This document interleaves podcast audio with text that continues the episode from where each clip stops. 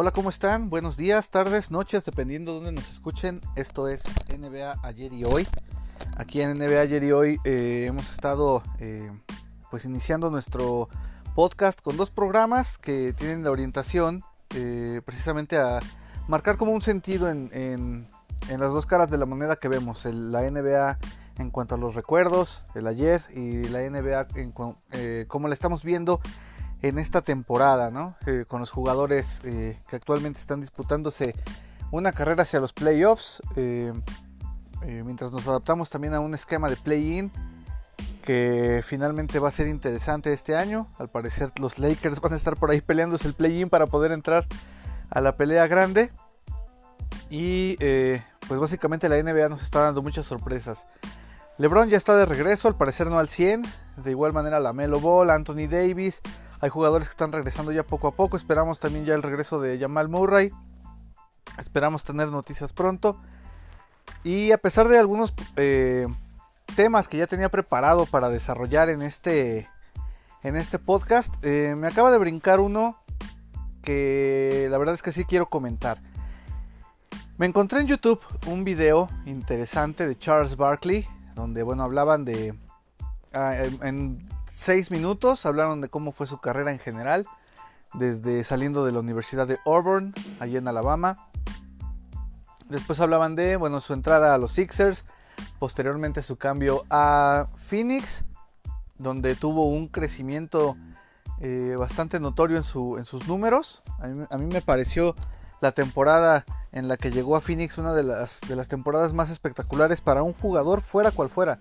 Eh, la manera en la que dominó Charles Barkley eh, esa época fue, fue, y en particular esa temporada, fue dominante, o sea, fue, fue muy, muy marcado, fue icónico, fue inspirador, y desafortunadamente pues se encontró con, con los toros de su majestad, donde en las finales pues no pudieron alcanzar el anillo. Aún así, Charles Barkley con muchos logros, eh, llevándose el MVP y llevándose, pues, yo, creo que una de las, de las coberturas de medios también más importantes.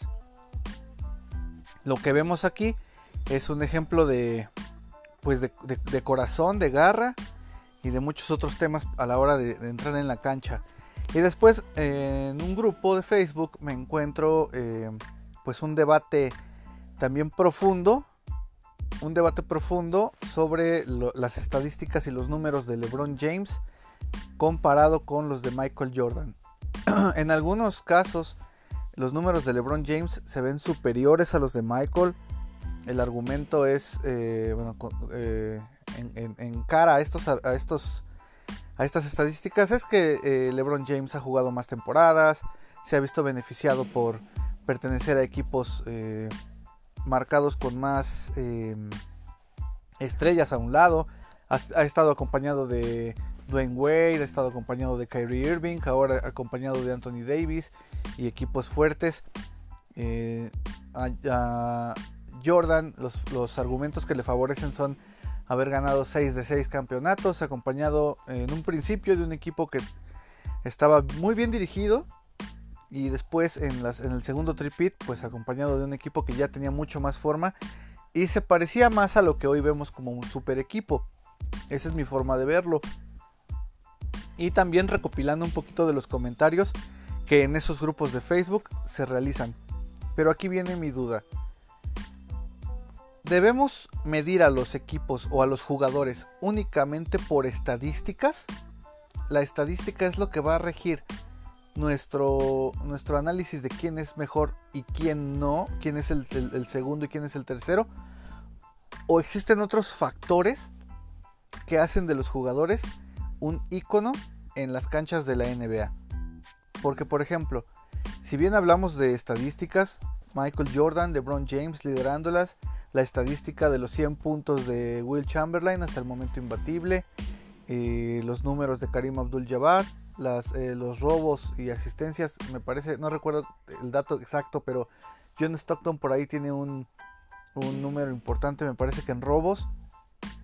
Y entonces, si vemos estadística por estadística, ahí obtendríamos de manera muy fácil quién es el mejor jugador y quién podría incluso ser el mejor jugador, no nada más se va a quedar en esa palabra, sino quién se va a llevar los patrocinios, quién se va a llevar las apariciones en medios, quién se va a llevar eh, a lo mejor los anillos quién definitivamente ya debiera dejar de competir por un por un campeonato simplemente por no haber alcanzado las estadísticas o si suspendemos de entrada a la liga por no por no ser dignos del recuerdo de Michael. Eh, esa es como mi, mi, duda al respecto. ¿Cuáles son esos otros factores que influyen en la cancha?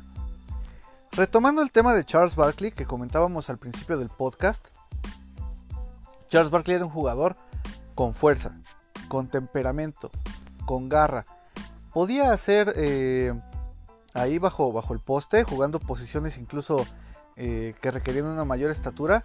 Él podía dominarla sin ningún problema, podía dominar a jugadores más grandes e intimidar al oponente. Simplemente por fuerza, por corazón y por saber que cuando te enfrentabas a Charles Barkley tenías que darlo como mínimo todo. O sea, no había, no había hacia dónde moverse. Eh, y ese es un factor que no se compra y que no se mide. Dennis Rodman, un jugador orientado completamente a obtener rebotes, a obtener segundas oportunidades para cualquier equipo donde haya estado, llámese Dallas, San Antonio, Detroit o los mismos Toros de Chicago, donde desempeñó un papel importantísimo en el segundo tripit.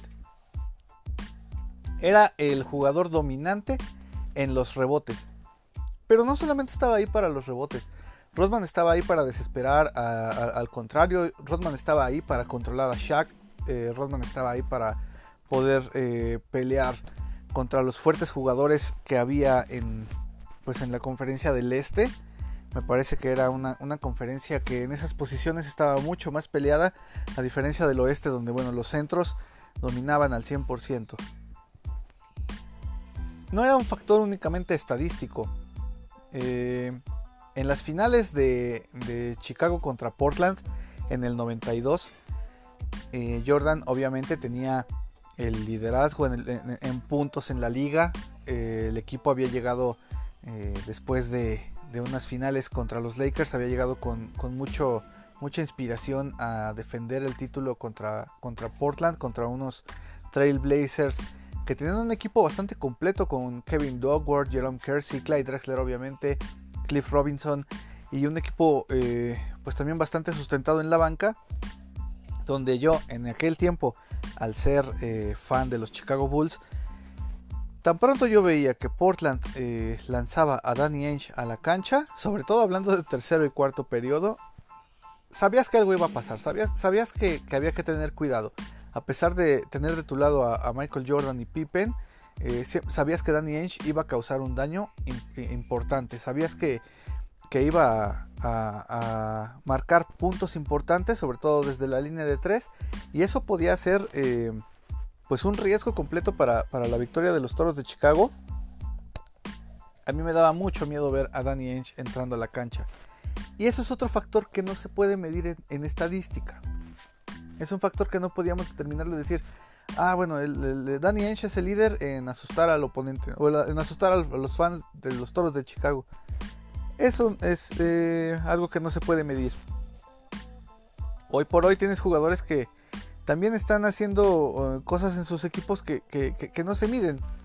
Si vemos a Nikola Jokic en, los Denver Nuggets generando juegos, se puede medir en las, en las asistencias, se puede determinar eh, algún pequeño resultado reflejado en los rebotes, pero la manera en la que él reparte juego, la manera en la que, en la que otorga confianza a sus compañeros, sabiendo que él tiene una visión tan amplia e inteligente para poder repartir juego y buscar la mejor oportunidad, también es un factor que no se mide.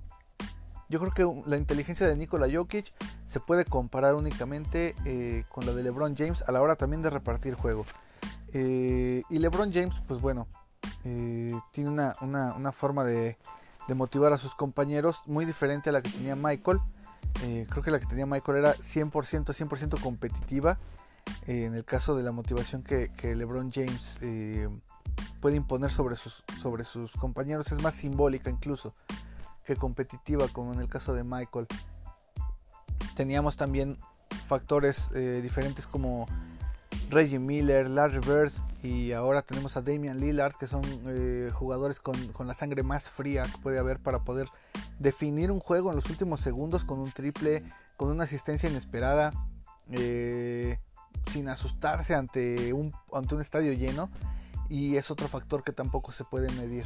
Eh, números. No podías determinar si Larry o, Reggie o, incluso Steve Kerr también, ¿no? Que tenía ese, ese potencial de poder sellarte un marcador eh, de manera contundente y sin siquiera sudar una gota más que aquella correspondiente al ejercicio. Pero esos factores en específico son aquellos los, son los que a mí más me, brincan cuando veo la NBA. En, en ningún momento yo he pensado que LeBron es mejor que Jordan por números, o que debo descalificar al 100% cualquier intento de LeBron por ser eh, un, jugador icónico, simplemente por no tener seis eh, campeonatos de seis, ¿no? Tener tres, tener dos tripits consecutivos. A mí me parece, me parece difícil, no me parece imposible, porque hay muchos fans como ustedes que seguramente sí le dan la, importancia, lo cual pues es, adecuado porque finalmente la percepción ante el deporte es eso, opiniones y todas son válidas. En mi caso, eh, yo vería todos los factores que me hacen disfrutar de la liga.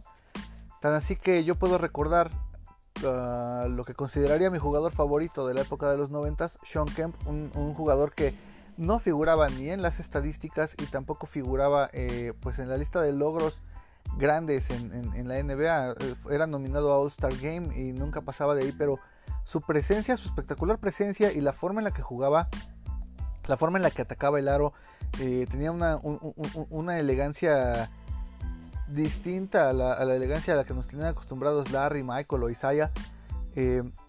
Pero la estética, más que la elegancia, la estética de sus movimientos y la forma en la, que terminaba sus jugadas, obviamente hablamos de, volcadas, de alley-oops, de, la toma de rebotes también ahí en la pintura, eh, pues era, era algo que te llamaba la atención y que no podías medir sin, o sea, tal cual no podías medirla, solamente podías disfrutarla, no te quedaba de otra, ¿no? Un movimiento de Hakim Olajuwon de pies tampoco se puede medir, pero era una obra de arte. Entonces, ese es el tema eh, que a mí me llamaba la atención, que de repente quise tocar, es, ¿nos vamos a basar en estadísticas?